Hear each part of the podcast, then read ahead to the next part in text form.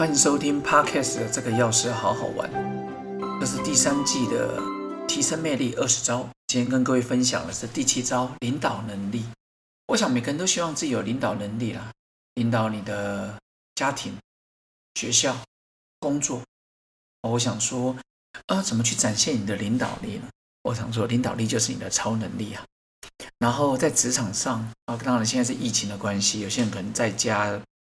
呃，上班有些学校可能孩子也都在家里。那其实好的领导呢，有一些特质，最重要就是你要懂得倾听大家有没有遇过一些主管或者是长官或者是干部？有些人都没在听人家讲话，而且都觉得自己常就是对。然后有时候给他建议，他也觉得哎呀无关紧要。然后甚至出了事情的时候，在那边怪东怪西的。你会觉得哦，遇到这一种真的是不行。所以我觉得一个好的领导力，最刚开始就是先去听听、接纳别人的意见。一意孤行只会丧失人家的信任，包括我们的家人或是同事。所以对自身领导能力也是一种冲击。所以关键就是要放下自己的身段，还有接受别人的意见。那今天跟各位分享的领导能力里面有两个最重要的关键。第一个就是你的肢体语言，知识就是你的态度哦。你的肢体语言，很多人说是很会讲话，但其实肢体语言早就透露出你的影响力。有些人跟你讲话，你的双手插在胸腰间，或是放在胸前，人家觉得说哦，你是在一个防御的心理。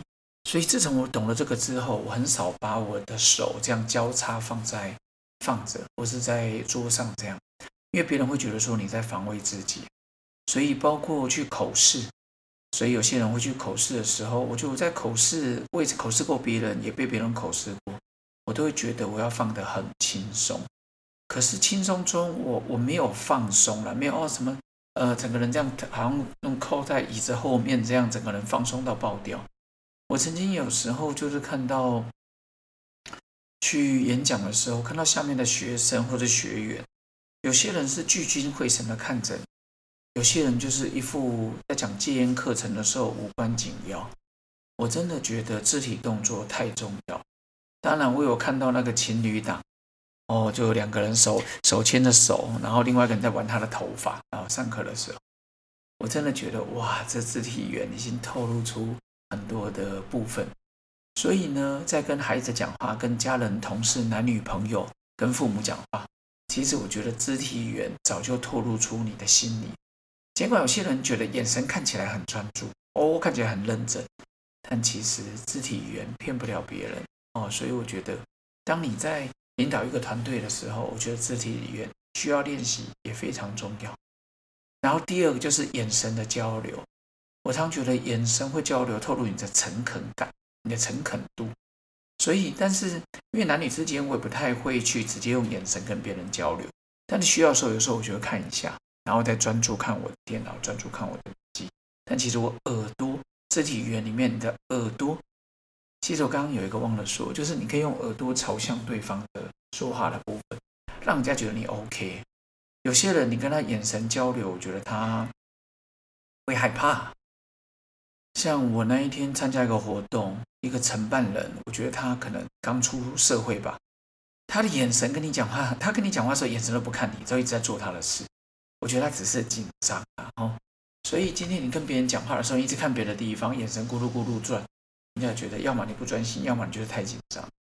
然后第二就是你在跟别人谈话的时候，不急着讲出你的意见，不插嘴，不用急着接话。哦，我知道，我知道，其实我以前常犯这样的毛病，真的。像我大学的时候有个读书会，我突然觉得对一些人的回应，我真的太太太不好意思。有些人提的问题，我就会直接说答案。啊，你这个其实应该怎么样？其实我我当时应该多让人家把话讲完，哪怕我知道答案。就是你扼杀了别人表达意见的能力，真的。所以我今天早上看了一个 YouTube 影片，他说。他们法国人讲的都很直接，但是他们也会等对方，他会等对方说完。所以我觉得我要学习的就是不急着加话接话，因为你知道吧？妥瑞过动而加双子座，我常常我觉得我脑袋里已经天马行空，人家讲什么三到三句话，我大概知道他要说什么。但是我觉得，就算我知道他说什么，也应该让人家讲完，因为人家学习表达嘛。我常说表达很重要，我却没有让人家表达的机会。这边还是哎故意敲一下，用我的头去敲一下，因为让对我以前我没让他把话讲完的，这边深深的道歉。再来呢，我们有时候嗯啊哦好，然后呢哦 OK 一种适度的回应，然后也不急的主动解决方法提出来，我可能到最后结论或者是这个议案提出之后，我才会讲出来。我这个的学习最多的是来自于正大研究所，先听听别人说，还有就是在双龙龙潭双龙国小当会长，像前两天开始线上的会议。以前的我真的会急于提出解决答案，好像希望让下一个议题出来。但是现在我不会，我觉得听完大家，哎，各位还没有什么建议啊？各位委员、各位副会长、常务、校方，那都讲完之后，我才会心中的整合归纳，我才会讲我心中的想法。那我觉得这样蛮好的，就是大家都能表达出自己的意见，因为你的姿态会决定你的高度。如果你说啊，我都高高在上，各位人道里你好像排得很高，可是，在大家跟你互动，觉得说哇，这个人气量太小了吧，动不动就是自我决定。另外一个手势才能展现你的气势啊，手势有时候你要握拳，有时候你要给人家压，给人家不是压力，给人家信心。哦，你做得好，做得棒，手指头大拇指就弄出来，甚至两个大拇指。这边我想起一件往事。我也很感谢正大法科所的大提琴叶，我都叫他这样叫他哈叶同学，因为那时候我们去上呃行政诉讼法，然后是现在的院长哦，我们的院长他在开的课程然后然后呃赖教授，然后他在开教，然后我们也会去上课。然后呢，过了那个大琴夜，很喜欢拿一些手工饼干啊这些来吃，也会请我们吃。我心想，哇，他真的太大方。直到有一天，他跟我讲说，呃，他觉得我很像零零七啊，詹姆斯。我说为什么？他说你每次来的时候，因为我们其他同学啊，大家来的时候，你知道在职专班的跟一般法科所的可能还是有点不一样。他说我每次来的时候看起来就是。气场很好，都笑眯眯的，像零零七一样。每次出场了，旁边都有长得很漂亮的同学啊。我就说，哦，是哦。所以他就是说，哇，这个气场很好。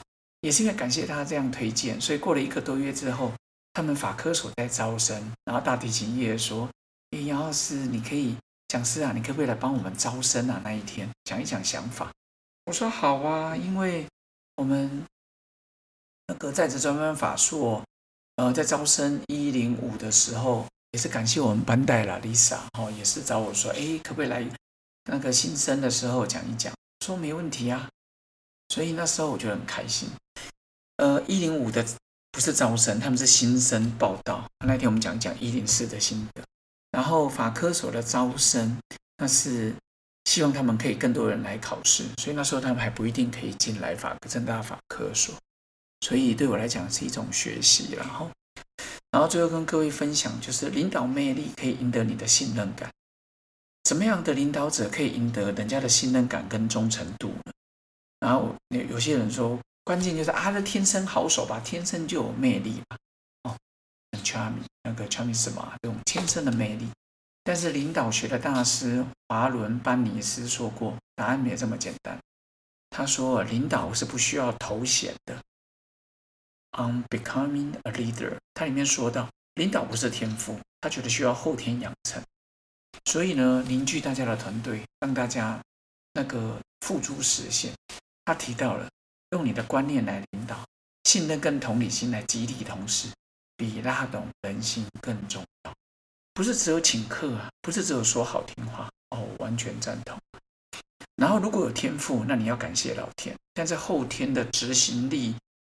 共凝视共举，我觉得更这个更重要哦，所以要记得，今天跟各位分享领导能力呢，就是你要善用你的肢体语言，善用你的眼神交流，表达出你的诚恳。最后知道，没有天生好手，都是要靠练习。这边我完全赞。那第三集、第八集呢，就是营造温暖感，试出你的善意。下一集呢，我们再来好好跟各位分享第八招，营造温暖感。OK，那今天就分享到这边喽。记得散发你的领导能力，不一定要获得什么地位跟头衔。就是好好练习，去经营，去营造，去发挥。